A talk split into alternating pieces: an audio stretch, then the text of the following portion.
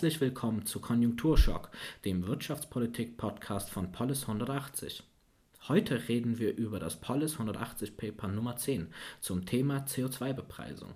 CARE Environmental, Economic and Social Strategy for CO2 Taxation in Europe von Nils Engler, Jendrik Ulfisch und Arne Windeler.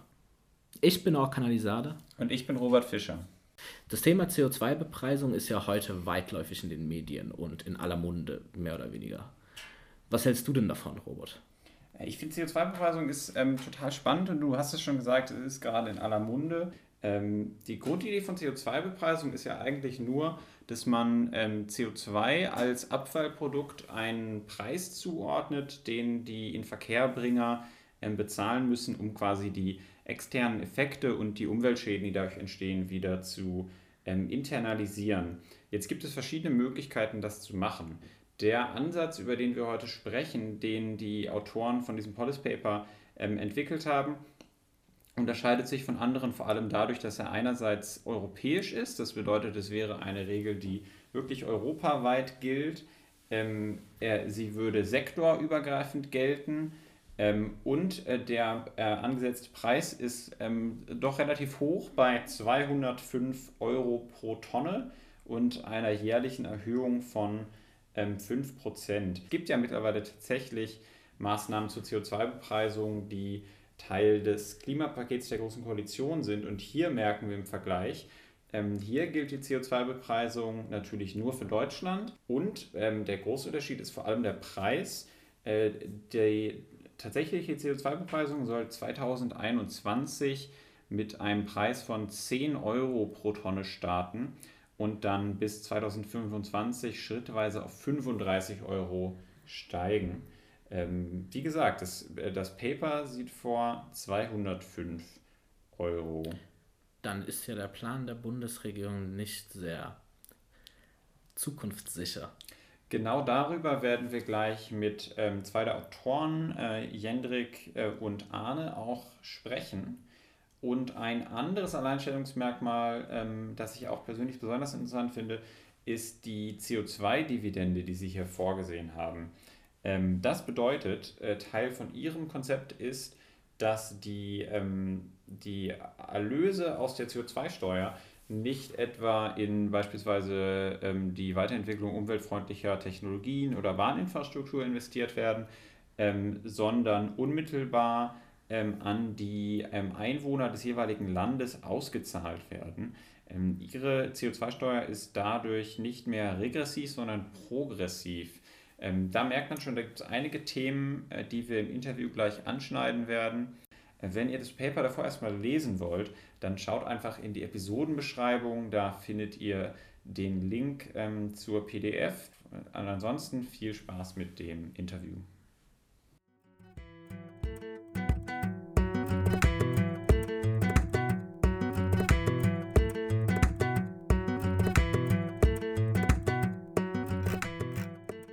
Herzlich willkommen, äh, Arne und Jendrik.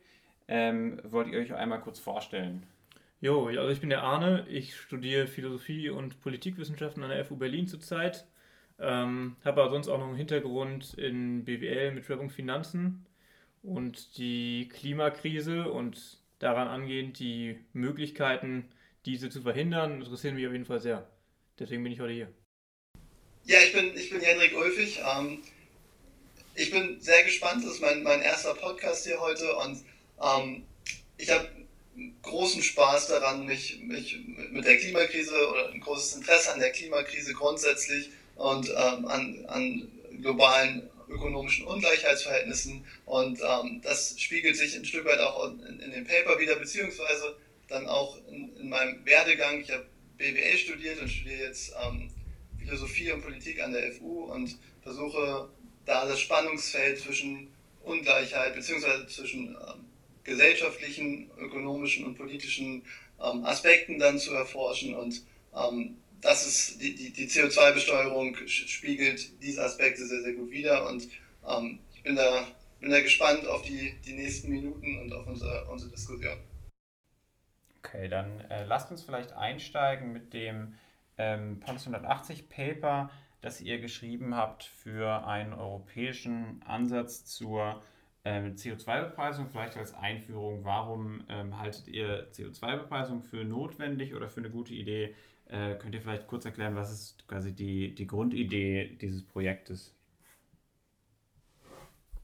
Ähm, ja, also generell haben wir ja die Klimakrise und darauf aufbauend ähm, das Paris Agreement, was er vorsieht, die globale Erwärmung unter 2 Grad, besser 1,5 Grad zu halten. Und darauf aufbauend äh, ist es natürlich relevant zu schauen, was für Lösungsansätze man entwickeln kann, um diese Problematik ganzheitlich in Angriff zu nehmen. Dabei gibt es ein ganz äh, interessantes ökonomisches Phänomen, und zwar, dass bis jetzt die Kosten ähm, der CO2-Emissionen komplett externalisiert sind. Externalisiert bedeutet, dass äh, die im Markt überhaupt nicht durch den Preis reflektiert werden.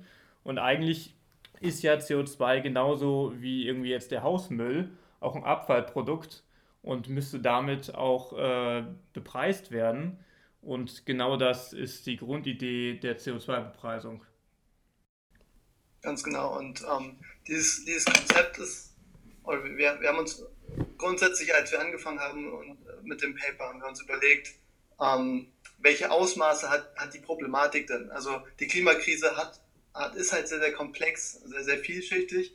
Und ähm, wir sind halt der Überzeugung, dass wir einen ganzheitlichen Ansatz brauchen, der dieser Komplexität dann auch ähm, gerecht wird. Und ähm, wir sind der Überzeugung, dass viele Ansätze, die im Moment gefahren werden, um dem Klimaschutz bzw. der Klimakrise zu begegnen, halt nicht ganzheitlich sind, nicht, nicht ausreichend, um ähm, dieser Problematik dann ähm, gerecht zu werden, beziehungsweise dann auch zur Zielerreichung dann ähm, unzureichend ist. Und ähm, deswegen haben wir, haben wir dann begonnen, uns mit dem Thema weiter auseinanderzusetzen. Und ähm, grundsätzlich war, war auch unser, unser Ärgernis ein bisschen darüber, dass William Nordhaus, der das Ganze entwickelt hat, mhm. ähm, Deutschland doch relativ wenig Aufmerksamkeit äh, bekommen hat für das ganze Konzept. Und ähm, wir haben uns einfach gefragt, warum ist das so? Das ist ein Konzept, was, was sehr, sehr spannend aussieht und ähm, doch relativ viel Potenzial hat. Warum geht das äh, im Diskurs so unter? Ähm, und ähm, dann, dann haben wir uns dem Ganzen gewidmet und es hat tatsächlich sehr, sehr viel Potenzial. Und äh, dieses Potenzial wollen wir, wollen wir jetzt gleich in den nächsten Minuten mal aufzeigen. Mhm was euer System ja ähm, auch auszeichnet, das System, das ihr hier vorgeschlagen habt, ist, dass es eine, eine europäische Lösung ist, anstatt ähm, quasi einem nationalstaatlichen Alleingang. Mhm. Ähm, wieso haltet ihr das für den sinnvolleren Ansatz? Also ganz generell haben wir in Europa ähm, den Single Market. Äh, was heißt, dass alle ähm, Dienstleistungen, alle Produkte komplett zollfrei in der Europäischen Union bewegt werden können. Und das, eines der großen Probleme ist, wenn man gerade eine relevante, äh, hohe CO2-Steuer äh, ansetzen würde, dann gibt es das Phänomen der sogenannten Emission Leakage. Darum geht's, äh, da, dabei geht es darum, dass man ja einfach im europäischen Markt seine Produktionskapazitäten zum Beispiel in andere Länder ähm, verlegen könnte. Also wenn jetzt zum Beispiel bis jetzt Aluminium in einer Fabrik in der Nähe von Hamburg äh, hergestellt wird, kann das auch genauso gut natürlich äh, nach Polen oder nach, ähm, in die Niederlande verlegt werden, wenn es dort nicht so eine CO2-Bepreisung gibt. Und genauso wie wenn man zum Beispiel sowas wie Lieferverkehr sich anschaut, kann natürlich auch optimiert werden, dass zum Beispiel die Betankung von äh, LKWs im Frachtverkehr im äh, europäischen Ausland passiert mhm. und nicht in Deutschland. Und da dieses Problem kann man nur in Angriff nehmen, wenn man es als europäische Lösung umsetzt.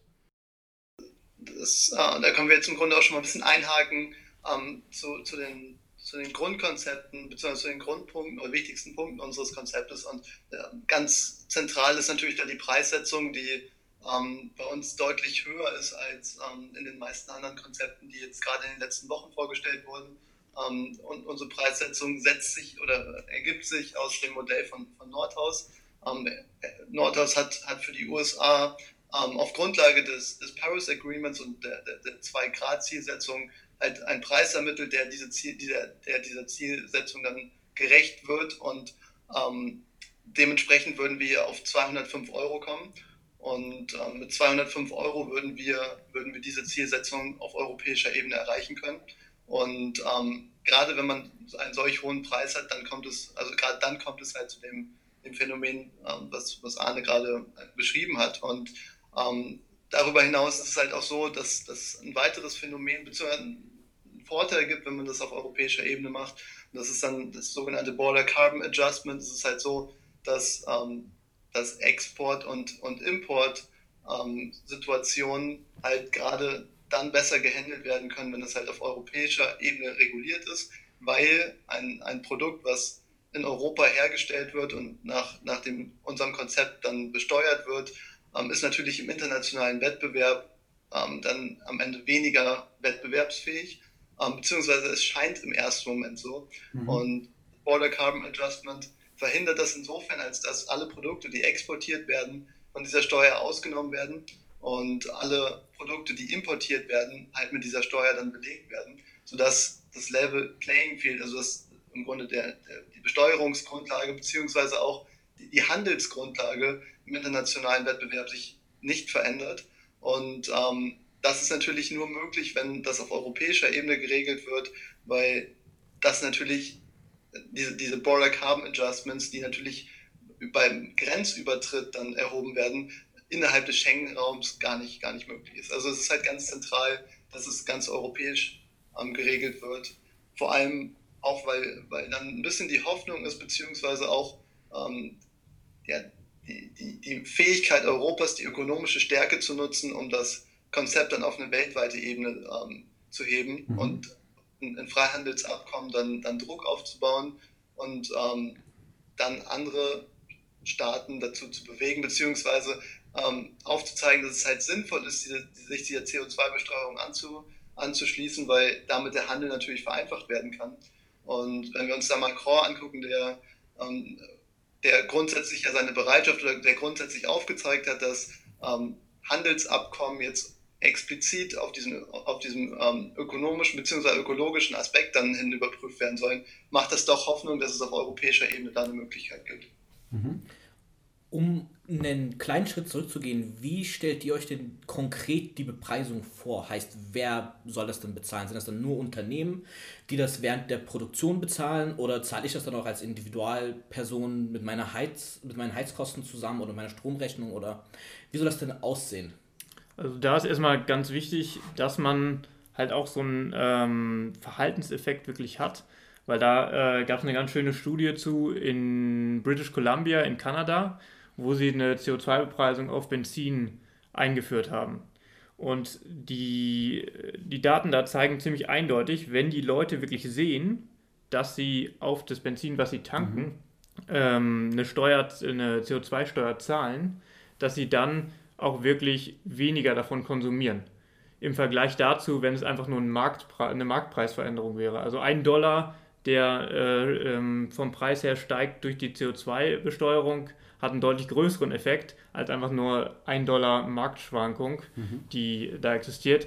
Und genau deswegen ist es uns sehr, wäre es uns sehr wichtig, dass gerade die Konsumenten da vor allem auch etwas von mitbekommen und nicht nur so abstrakt irgendwelche äh, Mineralölimporteure damit ähm, in, in Beziehung gesetzt werden. Mhm. Ja, das bedeutet am Ende, ähm, dass jedes Produkt, ähm, was verkauft wird, ähm, dann in erster Linie auf, auf die, die CO2-Emissionen hin überprüft wird, dann dementsprechend bepreist wird und äh, jedes Produkt wird dann entsprechende Emissionen ähm, oder bekommt dann entsprechende Emissionen einen Preis, sodass dann halt genau dieser, dieser Effekt eintritt. Ähm, und das ist, das ist wahrscheinlich auch schon einer der, der, der großen Unterschiede zu den ähm, bestehenden CO2-Besteuerungssystemen und auch zum Zertifikatehandel, weil bei uns einfach jedes Produkt jede Industrie davon betroffen ist, weil unserer Meinung nach es nichts bringt, ähm, dann einzelne Teile zu besteuern oder einzelne Industrie zu besteuern. Wir müssen, wir müssen das CO2-Ziel bzw. wir müssen das, das, das Pariser Klimaziel erreichen und dafür müssen wir ganzheitlich handeln und mhm. ähm, deswegen muss, muss auch alles besteuert werden. Es macht keinen Sinn, wenn wir nur 40 Prozent der Emissionen damit ähm, abdecken würden. Wir müssen, wir müssen jedes Produkt erreichen. Und ähm, dann ist es natürlich so, dass ähm, am Ende natürlich die Konsumenten die, die Kosten tragen Und ähm, das ist natürlich gerade, gerade unter den aktuellen Aspekten der, der sozialen Ungerechtigkeit und Ungleichheit ähm, für uns ein Aspekt, der, der grundsätzlich schwierig ist und ähm, relativ, also die, die, aktuellen, die aktuelle Situation oder die aktuellen Protestbewegungen, mhm. die wir in, sowohl ja in Frankreich hatten als auch jetzt in Chile oder ähm, in Haiti, zeigen ja auf, dass ähm, grundsätzlich soziale Ungerechtigkeit sehr, sehr schnell dazu führt, dass kleinere Preiserhöhungen dann ähm, zu, zu Protesten führen, weil für, für viele Gruppen diese, diese Preiserhöhungen ähm, dann einfach nicht zu stemmen sind. Und ähm, deswegen ist es uns ganz wichtig, und das ist dann der zweite wichtige Teil unseres Konzepts, dass wir das Geld, was durch, die Steuer erhoben wird, dass das Ganze halt dann zurückverteilt wird ähm, und dann nicht beispielsweise ähm, in, in Technologien dann, äh, dann für Investitionen in Technologien verwendet wird, sondern dass es dann eins zu eins ähm, zurückverteilt wird. Da kann man zum Beispiel auch nochmal äh, anknüpfen, dass halt wirklich das Problem äh, derart ist, dass ähm, prozentual vom Einkommen mhm. die äh, ärmsten Bevölkerungsschichten in Europa am stärksten davon betroffen werden würden, wenn einfach nur die CO2-Steuer erstmal implementiert wird. Klar, von der, von der vom gesamten Menge an Geld, die sie da abführen müssen, sind sie relativ gering, weil natürlich Konsum von wohlhabenderen Schichten deutlich größer ist und da dementsprechend mehr CO2 emittiert wird. Aber vom Anteil ist es ein großes Problem und gerade da kann man dann den regressiven Charakter von dieser CO2-Besteuerung an sich, regressiv bedeutet, dass ähm, die ärmeren Schichten stärker belastet werden als die wohlhabenderen Schichten in einer Bevölkerung, hin zu einem progressiven äh, Charakter umwandeln durch diese Dividende, sodass die ärmeren Teile der Bevölkerung äh, entlastet werden, während die wohlhabenden Teile der Bevölkerung ein wenig mehr zahlen. Ähm, du hast ja jetzt den Emissionsrechtehandel schon, schon angesprochen. Ähm, das ist ja ein europäisches äh, ähm, Instrument, was es zumindest in Bezug auf die Energiewirtschaft auf europäischer Ebene schon gibt. Kannst du noch mal erläutern, warum äh, ihr nicht dafür seid, äh, einfach den Emissionsrechtehandel auf andere Wirtschaftssektoren auszuweiten, sondern stattdessen ein separates System einzuführen? Was würdest du sagen, sind da die entsprechenden Vorteile? Also ich, ich glaube, da muss man erstmal ähm, grundsätzlich damit anfangen, dass man sich dieses Konzept bzw. dieses System ähm, genau anguckt. Ähm, wir sind überzeugt, dass es auf, auf, auf einer theoretischen Ebene gut funktionieren kann, ähm, dann aber in der praktischen Umgest äh, äh, Ausgestaltung dann an einigen Ecken dann doch nicht so gut funktioniert. Also es ist zum Beispiel, als es eingeführt wurde, beziehungsweise in den ersten Jahren war es, war es dann zum Beispiel 2007 der Fall, dass ähm, die dass, dass die Emissionen, die tatsächlich dann ähm, emittiert wurden, dass die 8%, um 8% geringer waren als die Zertifikate, die auf dem Markt waren. Also dieser Marktmechanismus, der das Ganze regulieren soll, hat von Anfang an nicht so gut funktioniert. Mhm. Es gab dann ja einige Schritte, wo man von, von Seiten der EU, die dann versucht haben, das Ganze aufzufangen.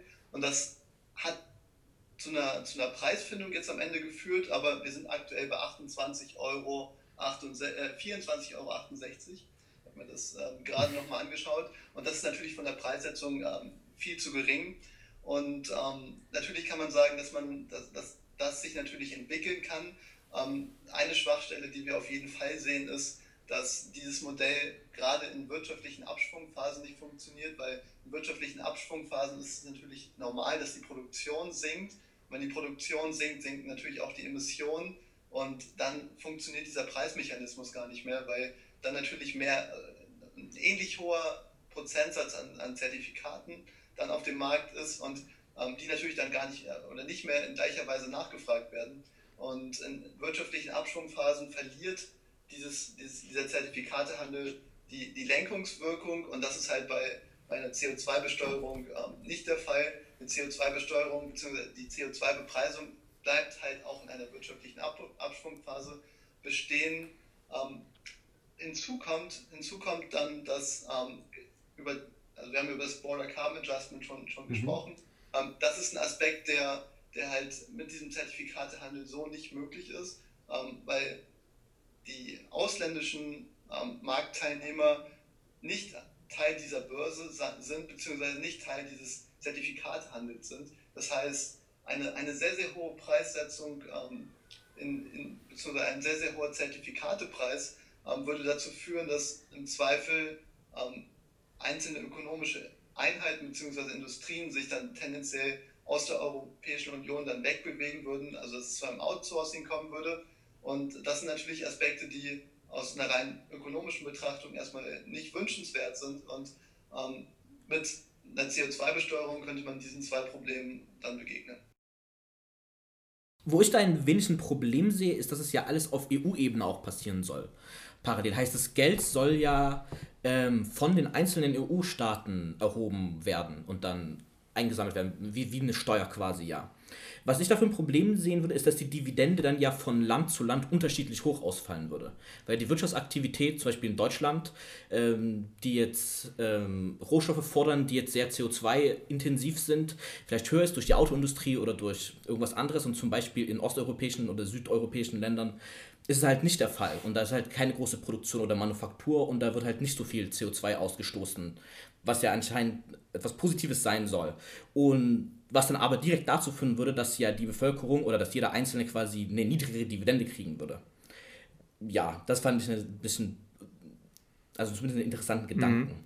Also dazu, also erstmal generell sollte man vielleicht dazu nochmal anmerken, dass es wirklich darum geht, europaweit erstmal ein äh, harmonisiertes, äh, harmonisierte Preissetzung zu haben, dass der europaweite Preis gleich ist, dann aber auf nationaler Ebene des, die CO2-Steuer sowohl erhoben wird, als auch rückverteilt wird, weil dann gerade genau diese ganzen Debatten, Probleme um Stichwort Transferunion und so weiter mhm. vermieden werden.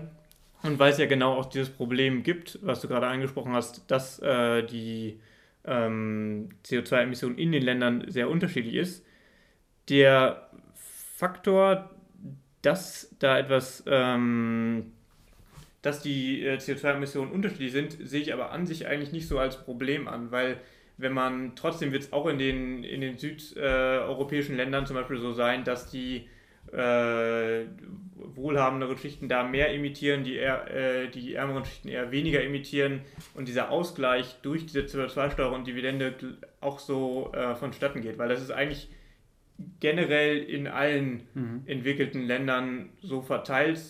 Da gibt es auch in dem Paper einen Verweis drauf auf so eine Oxfam-Studie, die genau da die Einkommensdeziele in sehr, sehr vielen Ländern in der Welt ähm, miteinander vergleicht, was den CO2-Ausstoß anbelangt. Also es, es, kommt vor allem dann auch auf den Konsum an. Also es kommt eher darauf an, ähm, wo wird das Produkt gekauft, wer kauft es und in welchem Land wird es dann gekauft. Es kommt da weniger auf den Produktionsstandort an. Also äh, wenn wir könnten davon ausgehen, also wir könnten das Beispiel nehmen, dass wir oder den, den hypothetischen Fall, dass ähm, die gesamte Produktion in, in Deutschland ist und es in keinem anderen europäischen Land eine Produktion gäbe mhm. ähm, und in allen anderen Ländern aber genauso konsumiert wird, wie im Moment konsumiert wird, ähm, das hätte auf die CO2-Besteuerung und auch die, auf die Rückverteilung so per se erstmal überhaupt keinen Einfluss. Also mhm. es kommt nicht auf, Produktion, auf den Produktionsstandort an, sondern wirklich nur auf den, den reinen Konsum in den jeweiligen Ländern dann. Ähm, das ist vielleicht eine ganz gute Überleitung. Äh, wir haben ja ähm, jetzt kürzlich gesehen, dass ähm, es tatsächlich eine Form von CO2-Bepreisung in Zukunft geben wird ähm, in Deutschland und zwar ähm, äh, absehbar dann tatsächlich auf nationaler Ebene. Das könnte dann ungefähr das Szenario sein, was du gerade beschrieben hast. Äh, und da würde mich jetzt vor dem Hintergrund eurer Erkenntnisse ähm, interessieren, wie ihr ähm, diese Entscheidung jetzt einschätzt. Also man sieht ja schon, der CO2-Preis, ähm, der jetzt dann tatsächlich eingeführt wird, ist ähm, äh, signifikant niedrig, niedriger als der von euch vorgeschlagene. Wie habt ihr ganz persönlich diese, diese ähm, Entwicklung aufgenommen und was findet ihr vielleicht gut daran und was würdet ihr sagen, äh, sind, wie schätzt ihr das Gesamtprojekt ein? Ähm, bringt uns das weiter oder ist das ein Tropfen auf den heißen Stein? Also ich glaube, da gibt es einige Punkte in dem, äh, in dem äh, Klimapaket, durchaus äh, ihre Daseinsberechtigung haben. Also gerade zum Beispiel, dass man die Frage mit diesen Ölheizungen klärt, weil das ja auch gerade viele ähm, vielleicht nicht so privilegierte Menschen betrifft. Ähm, das sehe ich als eine, einen sehr relevanten Punkt an. Gleichzeitig gibt es natürlich andere Elemente, die da sehr schwierig sind, wie zum Beispiel Stichwort Pendlerpauschale, wo ich es mal zum Beispiel irgendwie für meine Familie ausgerechnet habe, dass ähm, wieder sogar überkompensiert werden. Also dass man äh, selbst mit dem Anstieg der äh, Benzin- und Dieselpreise durch die Pendlerpauschale nachher mehr Geld in der Tasche hätte als vorher für, die, für seine Mobilität in der Form. Und das äh, kann man jetzt natürlich nicht sagen, dass das irgendeine ähm, Leitwirkung dann äh, entfaltet. Was die CO2-Steuer anbe äh, anbelangt, ist wirklich sehr, sehr niedrig, ähm, der CO2-Preis, der da ähm, angepeilt wird. Ein großes Grundproblem, was ich da sehe aus so einer generellen Gerechtigkeitsperspektive, ist auch, äh, die, dass da eine hohe Diskontierungsrate angenommen wird. Also das merkt man zum Beispiel auch, wenn man sich die äh, die Positionspapiere von den renommierten Forschungsinstituten dazu durchliest, zum Beispiel vom MCC, die nutzen eine Diskontierungsrate von 3%. Diskontierungsrate heißt einfach das, dass ähm, Einnahmen oder Ausgaben, die ich in Zukunft haben werde, die werden pro Jahr mit einem bestimmten Prozentsatz abgezinst, werden, sind also weniger relevant für mhm. meine Entscheidung heutzutage. Wenn man das jetzt, wenn man jetzt über Gerechtigkeit und dann vielleicht auch so über intergenerationelle Gerechtigkeit nachdenkt, ist das hochproblematisch.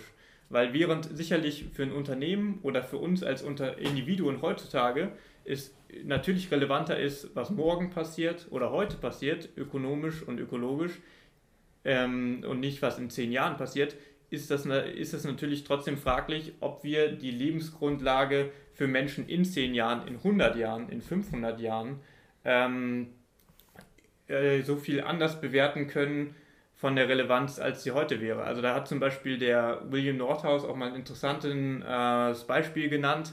Er hat mal berechnet, wenn man ähm, die gesamte, die, der gesamte Wert von äh, allen Immobilien in Florida zum Beispiel nehmen würde. Mhm und sagen würde, ja, wir wüssten mit äh, hundertprozentiger Sicherheit, in 100 Jahren kommen, ähm, kommt ein Meteorit und der zerstört ganz Florida. Wenn wir das normal diskontieren, würde uns heute diese äh, Verhinderung dieses Einschlags dieses Meteoriten nur ungefähr anderthalb, zwei Millionen US-Dollar wert sein, während man sich sicher, sicher sein kann, dass der Wert von, der, von Florida für die Menschen und für, äh, von den ganzen ähm, Immobilien und Unternehmen, die da ansässig sind, für die Leute, die dann dort leben werden in 100 Jahren, sicherlich nur, nicht nur 2 Millionen US-Dollar oder 1,5 Millionen US-Dollar betragen wird. Und genau diese Problematik, die wird da halt überhaupt nicht in Angriff genommen hm. in dem Klimapaket aktuell. Mein Aspekt, den ich noch, den ich noch ergänzen würde, ist einfach, ähm, wenn, man, wenn man sich jetzt einmal grob anguckt, ähm, wie die Bepreisung dann ähm, konkret aussehen soll. Wir, wir starten 2021 mit 10 Euro und 2025 mit, mit 35 Euro. Ähm, da müssen wir uns schon fragen, welche Zielsetzungen damit erreicht werden sollen. Und ähm, das, das Pariser Klimaziel wird aus unserer, aus unserer Perspektive, äh, kann so nicht erreicht werden, gerade auch weil, weil es sich halt nur auf Heiz- und Kraftstoffe dann bezieht. Ähm, also der, der Prozentsatz der, der Emissionen, der damit abgedeckt ist, ist halt relativ gering. Und ähm, die, die Erreichung dieses Klimaziels ist, das ist nichts, wo man sagen kann, das wurde teilweise oder kann teilweise erreicht werden. Entweder wir erreichen das oder wir erreichen mhm. das nicht. Und ähm, wir sind der Überzeugung, aufgrund unserer Arbeit, die wir, die wir dann vor allem auf Grundlage von, von Nordhaus ja dann ähm, geschrieben haben ähm, und der, der mathematisch sehr, sehr gut aufzeigen kann, warum ähm, warum dieser hohe Preis dann gerechtfertigt ist, beziehungsweise warum auch nur dieser hohe Preis dann diese Lenkungswirkung hat, beziehungsweise dann diese, diese 2 Grad Ziel erreichen kann. Ähm, und da, da kann ich nicht verstehen, ähm, wie das mit einem solch so, also so viel geringeren Preis dann ebenso möglich sein soll. Also wenn man sich das rein wissenschaftlich anguckt, ähm, fällt, mir das, fällt mir das sehr, sehr schwer und ähm, deswegen ist, ist das für mich ein Ansatz, der einfach nicht weit genug geht, wir werden unsere Verantwortung, und das, da, da kann ich mich dann Arne anschließen, beziehungsweise an, an seinen Punkt der, der Gerechtigkeit anschließen, wir werden unserer historischen Verantwortung und auch unserer aktuellen Verantwortung nicht gerecht. Europa ist der größte CO2-Emittent ähm, aus, aus der historischen Perspektive. Wir sind ganz, ganz maßgeblich für die, für die Verschmutzung bzw. Emissionen momentan verantwortlich. Und ähm, das ist, ist eine Sache, die wir werden dieser Verantwortung nicht gerecht, vor allem mhm. auch im Hinblick auf, auf den globalen Süden beispielsweise, der hauptsächlich darunter leidet. Ähm, wir müssen einfach gucken, dass, dass wir jetzt ganz entschlossen handeln und ganz entschlossenes Handeln sieht für mich so nicht aus. Darauf anschließend kann man auch nochmal sagen, dass es ja auch äh, generell aktuell Probleme äh, bezüglich des Vertrauens in die demokratischen Parteien äh, in, in Deutschland zum Beispiel auch durchaus gibt. Und da ist ja auch so, dass wir da uns auch wieder so ein Narrativ bauen. Wir tun etwas, wir lösen die Klimakrise mit Hilfe dieses mhm. äh, Klimapakets. Das ist ja die Erzählung, die ähm, gemacht wird. Und das Problem ist, wenn wir dann wieder in fünf oder zehn Jahren drauf gucken und diese sehr geringe CO2-Bepreisung logischerweise relativ wenig Unterschiede hervorgebracht hat in, der, in den CO2-Emissionen, ist es natürlich für die äh, Legitimität und für das Vertrauen in die Handlungsfähigkeit der Politik in diesem Bereich auch desaströs, was man ja auch sieht äh, in Bezug auf wie, äh, wie sehr viele Leute, wenn man zum Beispiel auf irgendwelchen Klimademonstrationen unterwegs ist, wie viele Menschen dort ähm, sehr wenig Vertrauen haben in das, was aktuell politisch getan wird auf diesem, äh, in diesem Bereich. Und da sprechen wir auch nicht von einigen wenigen hundert Menschen, die da große Zweifel haben, sondern von Zehntausenden, die ähm, äh, sehr häufig doch auf die Straße gehen und auf die Straße gegangen sind in der letzten Zeit, gerade bezüglich dieser Thematik. Mhm. Ähm, ich versuche mich nochmal an der positiven, optimistischen Lesart. Ähm, kann man vielleicht sagen, okay, ähm, der CO2-Preis ist nicht besonders ambitioniert ähm, und das, Klimapaket, das, das Klimapaket insgesamt ist nicht besonders ambitioniert, aber wir haben jetzt dieses Instrument und wir können perspektivisch den CO2-Preis erhöhen. Wie schätzt ihr das ein? Ist das was, wo man ähm, nachträglich erhöhen kann und dann vielleicht doch nochmal mehr Nutzen aus diesem Instrument ziehen? Also, also ich glaube, ich glaube, da ist der Aspekt einfach die, beziehungsweise der, der Punkt, dass tatsächlich nur Verkehr und Wärme abgedeckt ist durch diesen Preis, ähm, der entscheidende. Ähm, wir können den Preis für, für diesen Sektor so hoch treiben, wie wir wollen. Ähm, es ist halt nur ein geringer, geringer, zwar entscheidender, aber ein geringer ähm, Teil der, der Gesamtemission der, von Deutschland, beziehungsweise dann auch von Europa. Und ähm, natürlich hat die Bundesregierung das auf, das, auf den Zertifikatehandel das, äh, abgestimmt, beziehungsweise hat jetzt so ein Hybridmodell entwickelt. Ähm, und das ist grundsätzlich, ist, da, ist das auch nicht verkehrt. Allerdings muss man natürlich auch sagen, dass dies, dieser Zertifikatehandel ähm, grundsätzlich von der Preissetzung ähm, viel, viel zu niedrig ist, sodass dieses Hybridmodell, was, was an sich vielleicht funktionieren kann, ähm, vor allem wenn man sagt, okay, perspektivisch ähm, können wir die Preise erhöhen, ähm, so aber tatsächlich im Moment gar nicht funktioniert. Und ähm, das ist, ich glaube, das ist ein wesentlicher Aspekt, dass wir genau gucken müssen, dass wir, dass wir dieses CO2-Modell jetzt nicht, nicht überbewerten, weil der, der tatsächliche Rahmen, der dann dadurch abgedeckt ist, doch relativ gering ist. Und ähm, das ist, glaube ich, das, was, was, was Arne dann eben auch gerade schon erwähnt hat. Wir, wir dürfen am Ende nicht, ähm, uns nicht dafür großartig feiern, dass wir jetzt ähm, ein Modell haben, was sich erstmal gut anhört und was irgendwie auch in, den, in die Zeit gerade passt und in den Diskurs, ähm, am Ende aber dann effektiv nur sehr, sehr wenig leistet.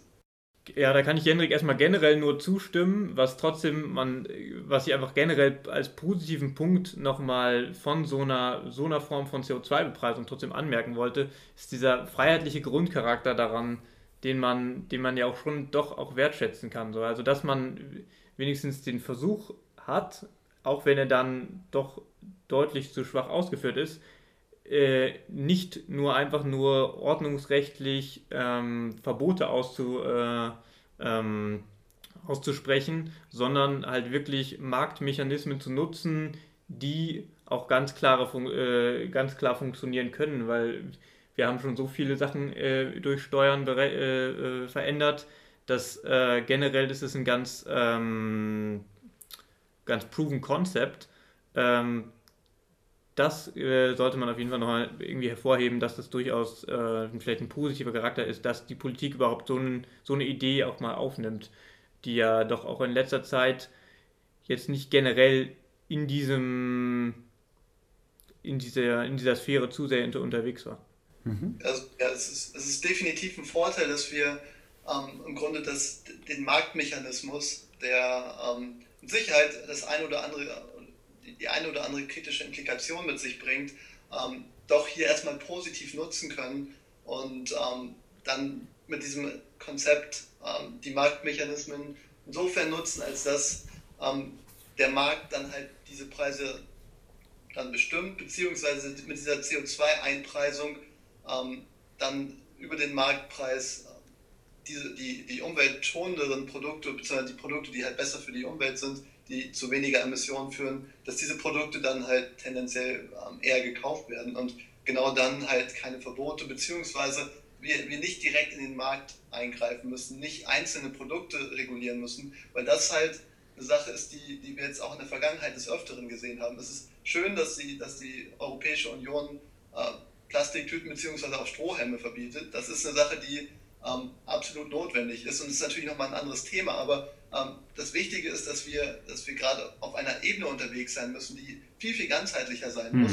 Und wir können nicht einzelne Produkte ähm, regulieren und jedes Produkt einzeln, weil das, das schaffen wir gar nicht. Also wir, wir brauchen etwas, was halt so breit dann aufgestellt ist, eine Regulierung, die so breit aufgestellt ist, ähm, dass es halt zu, diesem Ganzheit, zu dieser ganzheitlichen Reduktion kommt. Und ähm, das ist halt aus unserer Perspektive hauptsächlich oder dann sehr, sehr gut möglich innerhalb dieses Systems.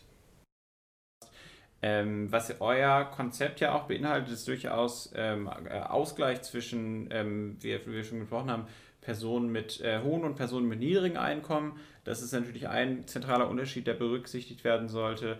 Ein anderer zentraler ähm, Unterschied, der ebenso berücksichtigt werden sollte, sind natürlich beispielsweise Stadt-Land-Unterschiede und einfach unterschiedliche Mobilitätsverhalten, unterschiedliche äh, Konsumverhalten von verschiedenen demografischen Gruppen. Ähm, wie, wie, wie wird euer Konzept dem gerecht? Also erstmal generell würde ich sagen, dass man sollte da äh, auch schauen, dass man ähm, natürlich kein Konzept hat, das irgendwie komplett die eierlegende, äh, äh, wie heißt das Ding? Eierlegende Wollmilchsau. Eierlegende Wollmilchsau ist, ganz genau. Ähm, und das ist halt die äh, CO2-Besteuerung auf jeden Fall auch nicht. Da ist dann, also da gibt es ja das Konzept von der, dieser horizontalen und vertikalen Ungleichheit, was du auch gerade irgendwie schon angesprochen hast. Und also erstmal würde ich sagen, dass es sehr wichtiger Punkt ist, dass diese vertikale Ungleichheit, also die zwischen verschiedenen Einkommensgruppen, also wohlhabenderen und äh, nicht so wohlhabenderen, dass die äh, schon mal gelöst wird. Das ist schon mal ein riesen wichtiger Punkt, der ähm, uns schon mal ganz weit bringt. Davon aus, äh, darauf aufbauend ist natürlich die Frage, was macht man zum Beispiel mit Leuten, die, sagen wir mal, 25.000 Euro im Jahr äh, zur Verfügung haben, und der eine wohnt äh, in Brandenburg auf dem Land, der andere wohnt hier in Berlin. Ähm, die haben natürlich ganz andere Möglichkeiten, zum Beispiel ihre Verkehrsmittelwahl anders zu gestalten. So, der, äh, der Stadtbewohner kann natürlich relativ einfach in dem Moment irgendwie auf die äh, öffentlichen Verkehrsmittel zum Beispiel umsteigen ähm, oder hat auch äh, dadurch, dass die Stadtbewohner meistens in kleineren Wohnungen wohnen, auch weniger Probleme bezüglich ähm, etwaigen Heizkosten als die meisten Landbewohner. Das sind alles Probleme, die kann dieses, ähm, kann dieses System an sich einfach erstmal nicht lösen, aber das sind ja Dinge, die man durch andere politische Instrumente durchaus lösen kann. Da, zum Beispiel, äh, wie man ja auch sehen kann, jetzt nochmal in dieser, äh, im Klimapaket, wo ja dann darauf eingegangen wird, wie das mit den Ölheizungen dort mhm. äh, zum Beispiel geregelt wird. Ich glaube, also ein wichtiger Punkt am Ende ist auch, dass wir, dass wir uns ähm, die unterschiedlichen Dimensionen der Probleme äh, da nochmal be ähm, bewusst machen, ähm, weil die, die Klimakrise natürlich erstmal vorderrangig gelöst werden muss, was natürlich nicht heißt, dass das andere Problem nicht gelöst werden muss. Ähm, aber wenn wir ein, ein solches CO2-Besteuerungssystem gerade auf europäischer Ebene wenn wir das hinbekommen sollten, ähm, dann ist es doch nur ein sehr, sehr kleiner Schritt, diese, diese horizontale Ungleichberechtigung bzw. dann Ungleichheit ähm, dann auch irgendwie zu lösen. Also das, das eine, das eine bzw. die CO2-Besteuerung, ähm, wenn wir die auf den Weg bringen, schaffen wir gerade was, was die vertikale und äh, Ungerechtigkeit angeht, schaffen wir unglaublich viel und wir, wir sind einen großen Schritt weiter das 2-Grad-Ziel von Paris einzuhalten. Wir müssen, wir müssen dann natürlich auf, auf dieser anderen Ebene die, diese Problematik und dieser Problematik dann annehmen, aber das sollte auf jeden Fall möglich sein. Absolut, also ich glaube, gerade wenn wir über so Stadt-Land-Unterschiede sprechen, dann äh, klar, zum Beispiel haben die Leute andere Mobilitätsverhalten ähm, und das lässt sich durch durch ein CO2-Bepreisungsmodell nicht ausgleichen. Und da geht es dann, denke ich, um sowas wie ÖPNV im, im, im vorstädtischen und ländlichen Raum und so. Das ist, glaube ich, nochmal eine ganz andere Diskussion, die ja. da dann äh, losgeht. Meine letzte Frage wäre, ich habe in letzter Zeit angefangen, Leute zu fragen, ob sie denken, ob wir denn das Klima, die Klimaapokalypse überstehen als Menschheit insgesamt. Ob das alles ein Happy End nimmt oder nicht. Und da ich ein sehr grundpessimistischer Mensch bin, ist meine Meinung wohl sehr offensichtlich. Und deshalb, was denkt ihr denn darüber? Entkommen wir dem Ganzen noch, der Klimaerwärmung, oder ist es jetzt eh schon zu spät eigentlich? Also ich denke, generell ist das natürlich eine mögliche Position. Gleichsam, gleichsam denke ich, dass gerade wir haben jetzt hier ein System entwickelt, von dem wir überzeugt sind, dass wir damit äh, diese Problematik zu einem großen Teil ähm, abmildern können. Und ich denke schon, dass wir als kollektive Kraftanstrengung äh, sowohl intellektuell, aber auch äh, einfach in der wirklichen Welt ähm, das schon schaffen können, da äh, dieser Problematik Herr zu werden. Gleichsam ist es natürlich wirklich auch keine, keine einfache Sache. Trotzdem denke ich, dass es super wichtig ist, gerade weil du ja auch gerade gesagt hast, dass du es für vielen Leuten äh, schon mal besprochen hast, dass man Lösungen da entwickelt, die einfach zu verstehen sind. Also da ist zum Beispiel gerade, denke ich, der große Vorteil von so einem System, wo man einfach einen klaren Preis hat, eine CO2-Steuer und so eine ganz äh, eindeutige, hundertprozentige Dividende, dass halt das ganze Geld, was da ähm, äh, erhoben wird, wieder ähm, ausgeschüttet wird an die Bürger.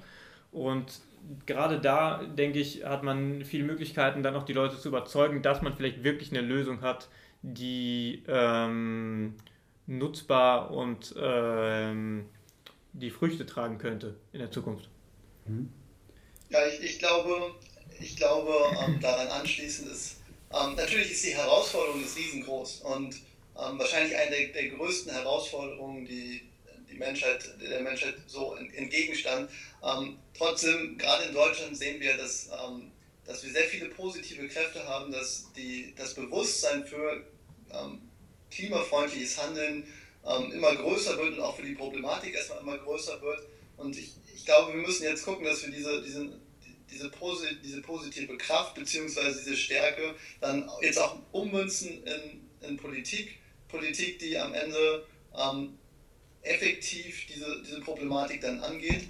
Und ähm, ich glaube, dass es grundsätzlich absolut möglich ist, beziehungsweise ich sehe einfach nicht die Alternative. Also ich glaube, wir sind, wir sind einfach in der, in der Pflicht, gerade als, als ähm, Europa, beziehungsweise als, als äh, Mitglied der Europäischen Union, einfach aus, in, in, der historischen Pflicht, aber auch in, in der Pflicht ähm, den, den, zukünftigen Generationen ähm, entgegen, dass wir, dass wir ähm, hier wirklich versuchen müssen, so gut wie möglich ähm, diese Problematik bzw. auch diese Verfehlungen ähm, denen, denen, zu begegnen. Und ähm, wir müssen uns ja auch immer klar machen, wir in Europa sind nicht diejenigen, die äh, unter diesen Verfehlungen am stärksten leiden. Wir sind das nicht. Wir, wir können mit der Klimakrise sehr, sehr gut umgehen, beziehungsweise unsere Adaptionsfähigkeiten sind sehr, sehr gut. Ähm, wir, werden, wir werden keinen Hunger leiden, deswegen wir werden, wir werden auch nicht verdursten und wir werden wahrscheinlich auch nicht unter, also jetzt äh, vom, vom Meeresspiegel her untergehen, ähm, auch wenn, wenn die Niederlande da jetzt vielleicht ein bisschen ähm, vielleicht tendenziell Angst hat, ähm, aber sie, das ist halt ein sehr, sehr gutes Beispiel. Die Niederlande kann sehr, sehr viel Geld investieren, ähm, aufgrund ihrer ökonomischen Stärke, um diesem Problem halt Herr zu werden. Viele, viele ähm, Staaten im globalen Süden können das halt nicht und ähm, wir stehen einfach in der Verantwortung, dass wir das Problem, was wir geschaffen haben, dass wir ähm, dieses Problem dann am Ende auch, dass wir dem begegnen, einfach weil diese Länder es halt so in der Form nicht können. Und ähm, ich glaube, da ist einfach eine pessimistische Perspektive am Ende nicht so hilfreich. Ähm, deswegen müssen wir einfach gucken, dass wir dass wir da die Kräfte bündeln und am Ende da ganz entschlossen versuchen, das Ganze, das Ganze anzugehen. Äh, das äh, war doch mal eine optimistische äh, Schlussnote. Ähm, wir freuen uns, dass ihr da wart. Wer ähm, sich das Paper nochmal vornehmen will, findet das auf polis180.org unter Publikationen ähm, und wir verlinken es auch nochmal in der Episodenbeschreibung. Ähm, ansonsten schon mal vielen Dank an Jendrik und Arne, dass ihr mit uns gesprochen habt. Gerne, gerne. Vielen Dank.